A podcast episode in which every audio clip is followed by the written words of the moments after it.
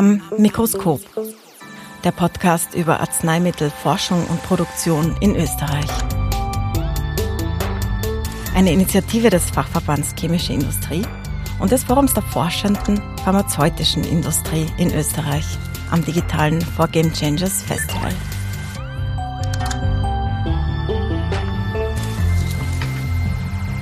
Herzlich willkommen bei Am Mikroskop, dem Podcast zur Arzneimittelforschung und Arzneimittelproduktion in Österreich.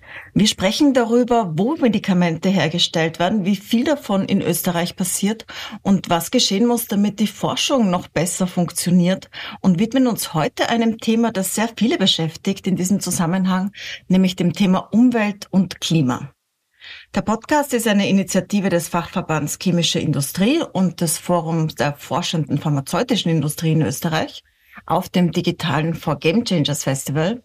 Mein Name ist Corinna Milborn und ich begrüße herzlich meine heutigen Gäste.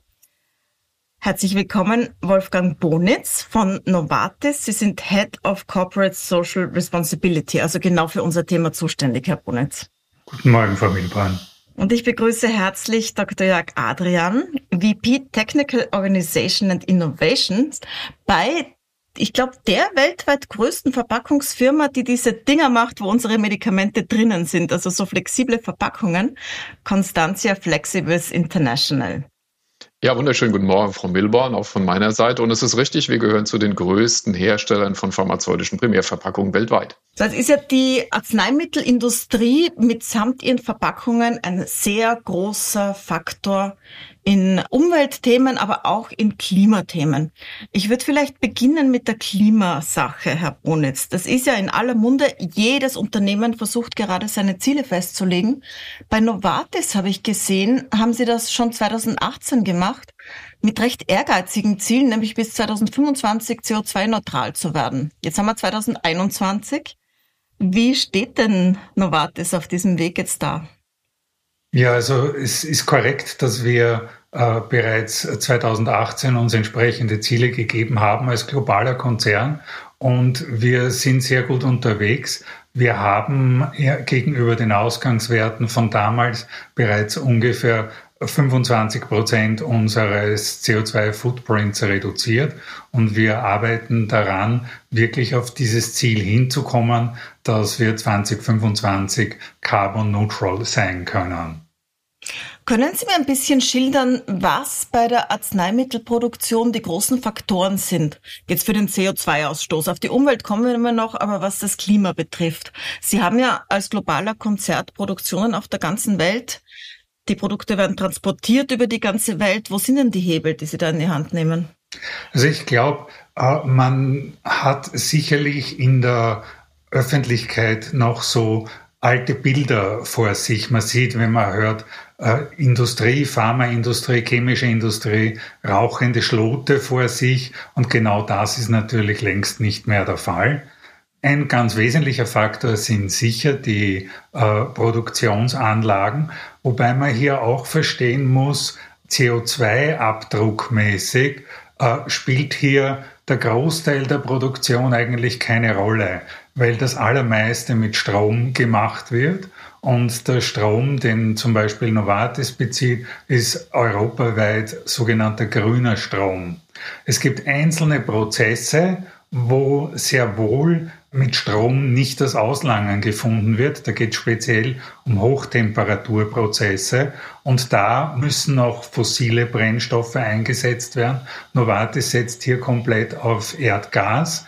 Äh, das ist nicht perfekt, aber es ist von den verschiedenen äh, möglichen fossilen Brennstoffen noch der günstigste in Bezug auf den ökologischen Fußabdruck.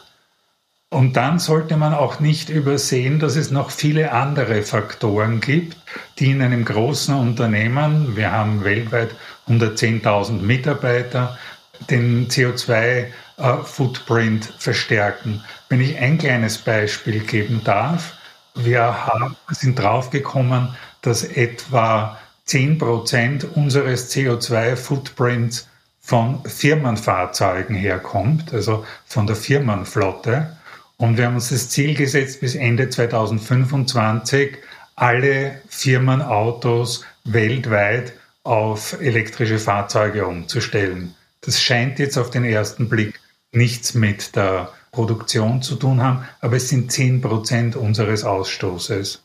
Dann sind wir schon bei der Verpackung eigentlich und ich würde gern zu Ihnen kommen, Herr Adrian. Jeder weiß, wie viele Schachteln und wie viele solche Blisterpackungen an Medikamenten man so zu Hause herumliegen hat. Das heißt, es ist, glaube ich, jedem bewusst, dass da viel Verpackung drinnen steckt. Oft sind das äh, Verpackungen aus Plastik, es ist Metall dabei und es ist jetzt nicht so leicht, das zu recyceln, sondern man schmeißt dann meistens in den Restmüll. Was können Sie denn beitragen, jetzt mal was das Klima betrifft, dass der CO2-Abdruck da geringer wird? Ja, also es gibt eine ganze Reihe von Möglichkeiten, wie man hier, ich sag mal, unserem Planeten was Gutes tun kann. Wenn wir mal mit der Fallschachtel außenrum anfangen, dann ist äh, heute in vielen Fällen technisch gesehen so eine Fallschachtel vielleicht gar nicht mal mehr so notwendig. Also wie in vielen anderen Bereichen der Nachhaltigkeit gilt, weglassen ist schon mal eine gute Idee, weil weniger Verpackung heißt auch letztendlich weniger Müll und weniger Belastung für die Umwelt.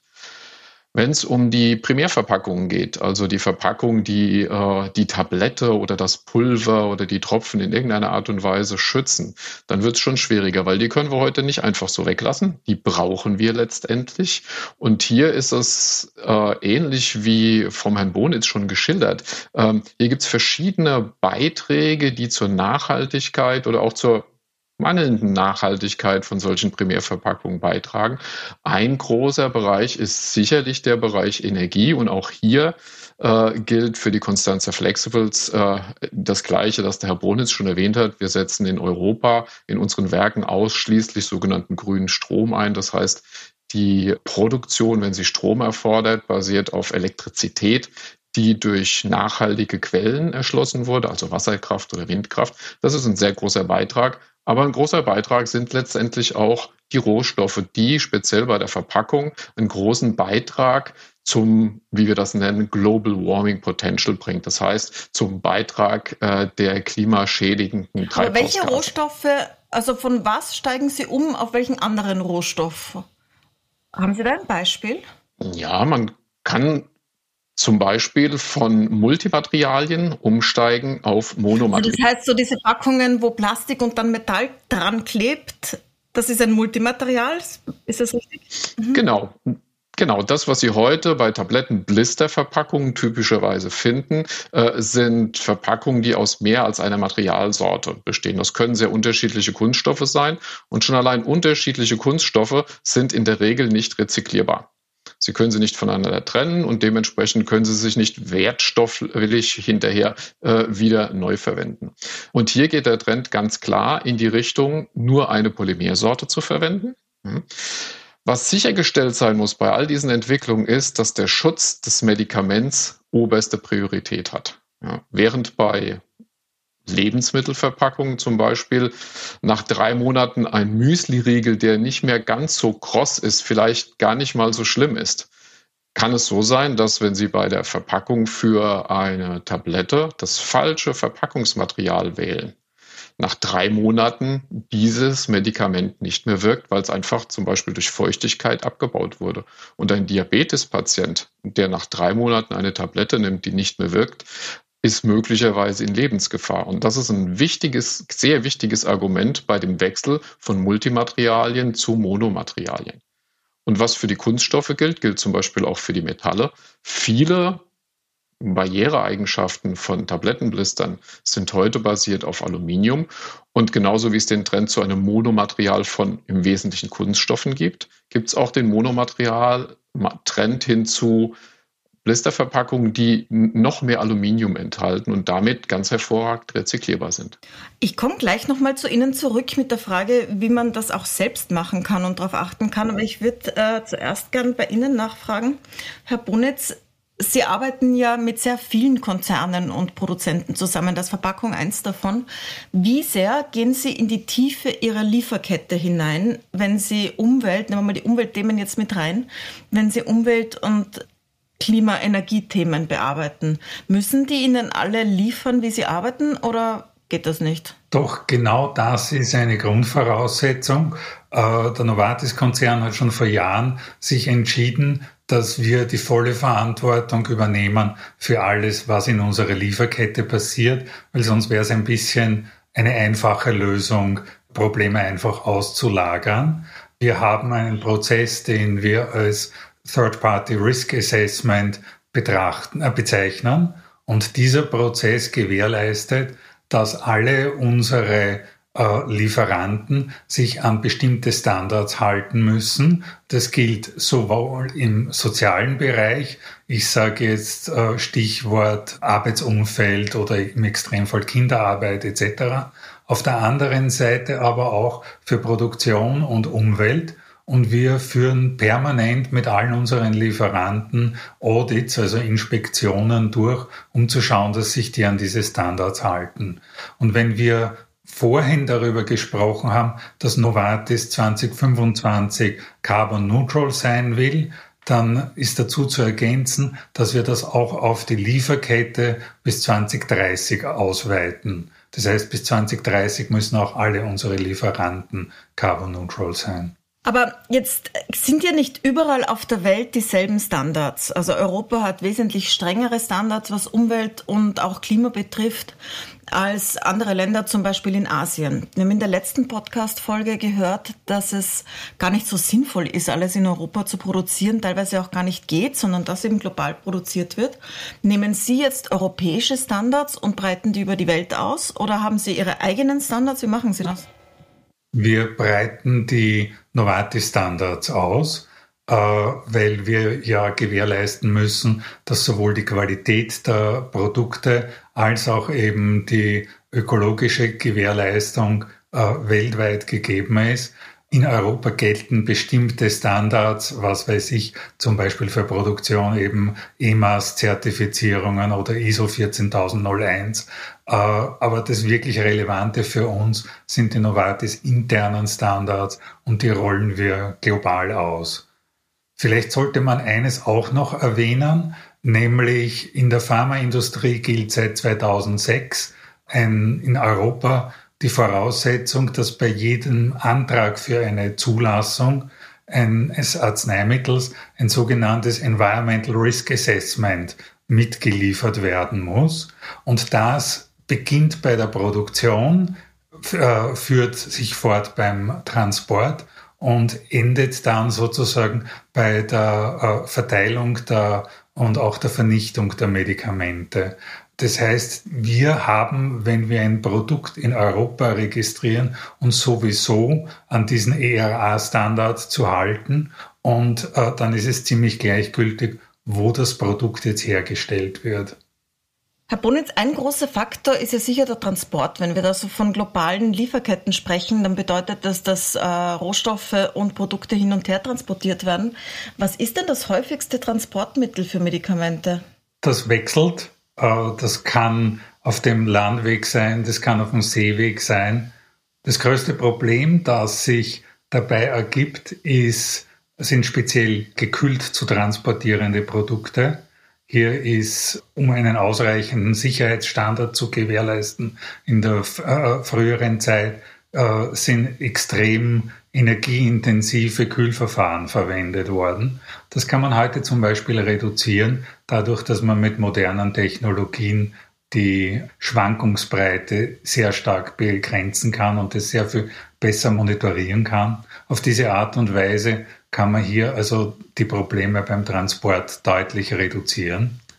Ich würde aber auch gerne noch betonen, äh, letzten Endes ist es in einer gewissen Weise ein Nullsummenspiel. Wir haben eine sehr, als Novartis zum Beispiel eine sehr große Produktion in Österreich.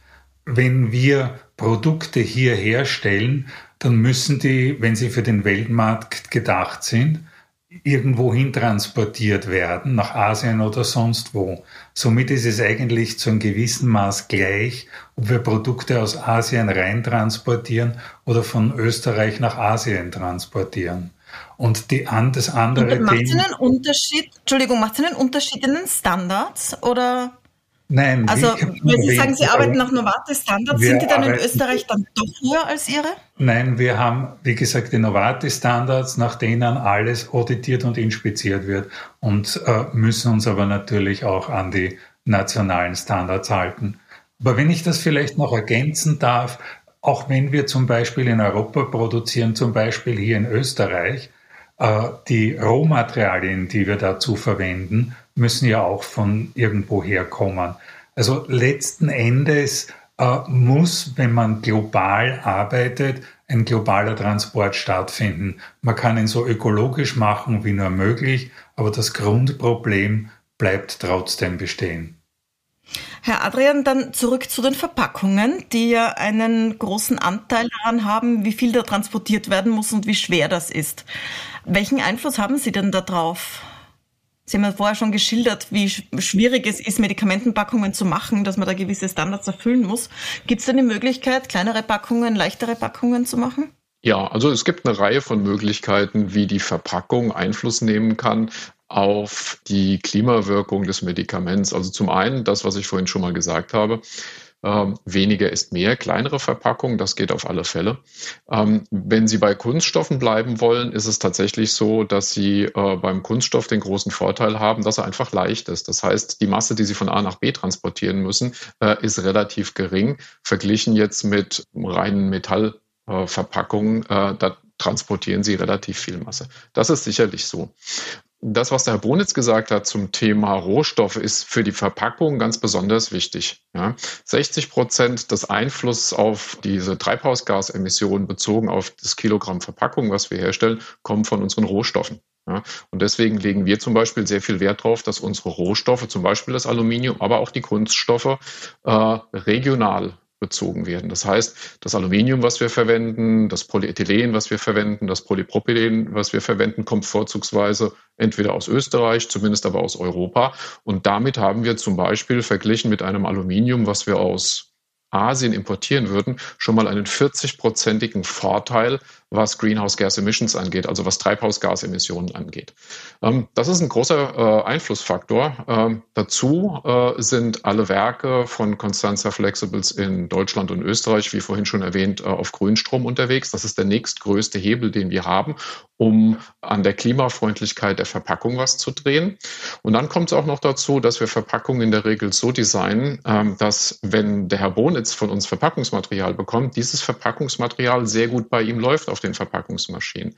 Möglichst niedriger Energiebedarf zum Herstellen der Verpackung, möglichst niedriger Energiebedarf zum äh, Versiegeln der Verpackung und auch wichtig, er braucht ein hochqualitatives Material, denn je mehr Ausschuss er produziert beim Verpacken, äh, umso ungünstiger ist das für die Umwelt.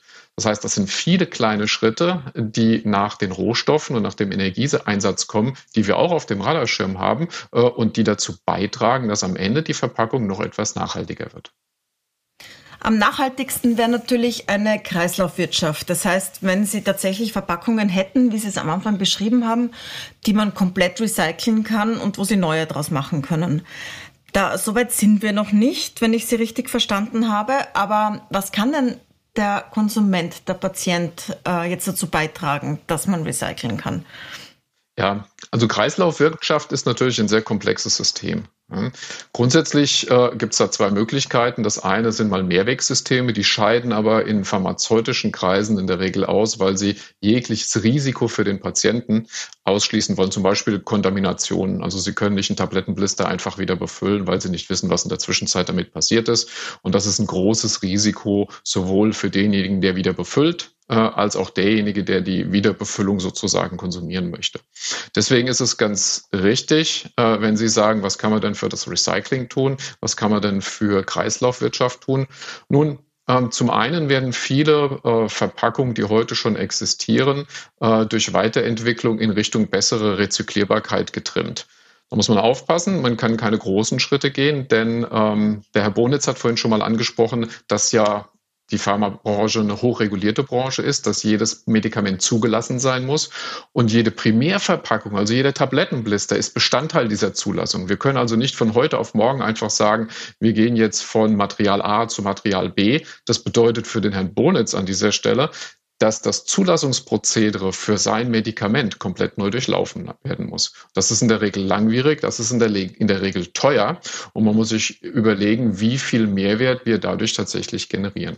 Trotzdem äh, marschieren wir in diese Richtung, auch wenn es mittel- bis langfristig angelegt ist. Das ist ein wichtiges Element. Das Zweite äh, ist, man muss sich die Kreislaufwirtschaft wirklich sehr genau angucken, was denn da passiert. Ja.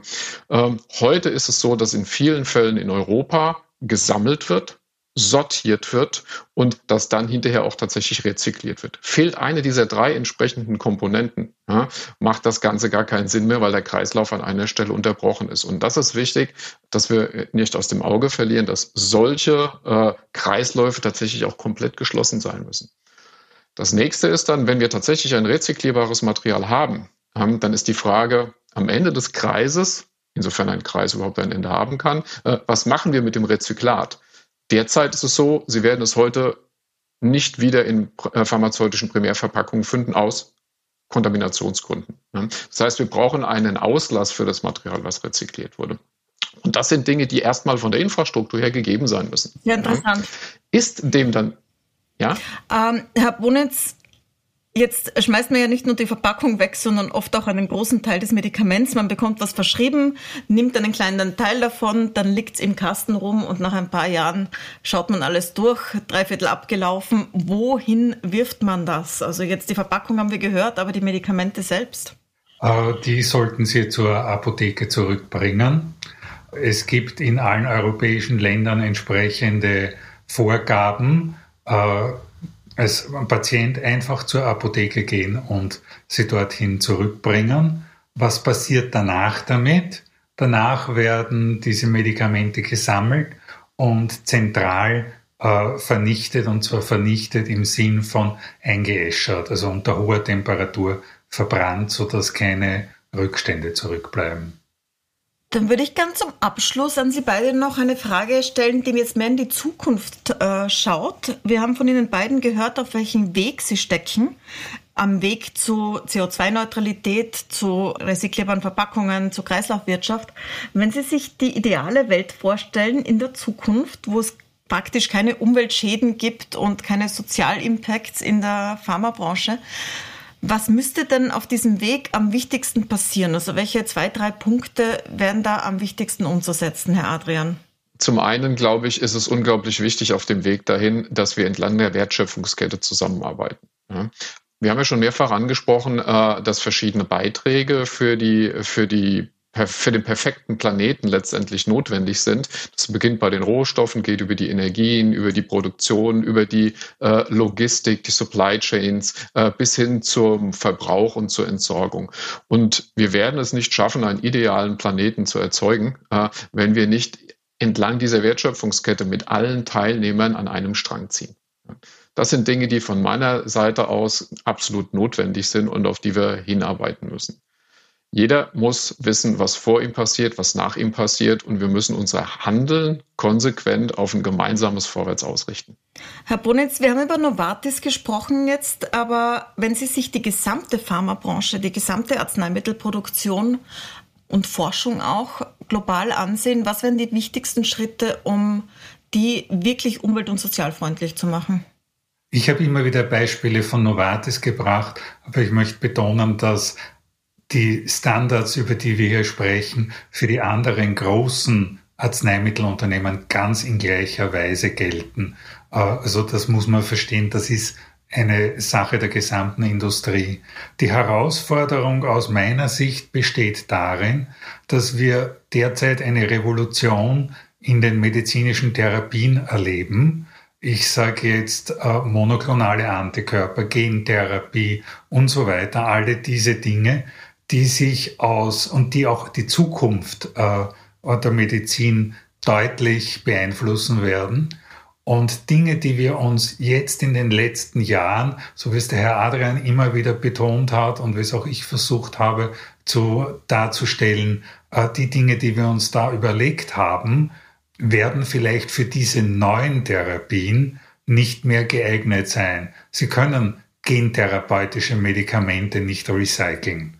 Das heißt, man wird sich neue Dinge überlegen müssen und man wird versuchen müssen, mit diesem für den Außenstehenden unvorstellbaren Fortschritt, der derzeit bei neuen äh, medikamentösen Therapien passiert, mitzukommen und zu schauen, dass man einerseits die Qualität gewährleistet und andererseits äh, auf Umwelt und äh, soziale Aspekte ausreichend Rücksicht nimmt. Jetzt räumen wir ja derzeit viele Fehler der Vergangenheit auf, wo man noch nicht auf diese Dinge geachtet hat und müssen Produktionen umstellen, Energie umstellen. Bei diesen neuen Medikamenten nützt man da jetzt die Chance, das gleich von Anfang an mitzudenken? Man versucht das ganz bestimmt. Ich glaube aber auch, dass man äh, hier mit diesen neuen Therapieformen in Bereiche vorstößt, die vor kurzer Zeit noch nicht äh, denkbar waren. Und da muss man wirklich auch parallel neue Systeme entwickeln, die ökologischen und sozialen Aspekte gewährleisten kann. Und natürlich, äh, da bitte ich auch um Verständnis an vorderster Stelle, steht ja trotzdem einmal die Sicherheit der Patienten, die Wirksamkeit der Therapie, dass man also diese Dinge bei den neuen äh, Therapien, die jetzt entwickelt werden, absolut gewährleistet. Dann letzte Nachfrage noch an Sie, Herr Adrian. Sind Sie da eingebunden von Beginn an, die möglichst beste, ökologischste und recycelbarste Verpackung für neue Dinge gleich mitzuentwickeln?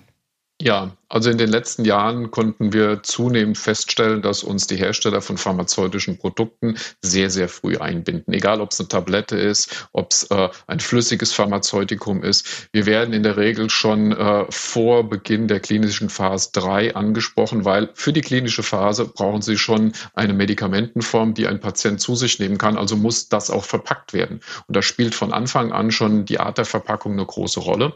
Ähm, wir starten in der Regel auch schon mit äh, dem, was der Fachmann eine Life Cycle Analysis nennt. Wir schauen uns die Verpackungsherausforderungen an äh, und wir schauen dann, äh, wie sieht's mit dem Global Warming Potential von verschiedenen Verpackungslösungen aus und binden das in unsere Entwicklungsarbeit für den Kunden mit ein.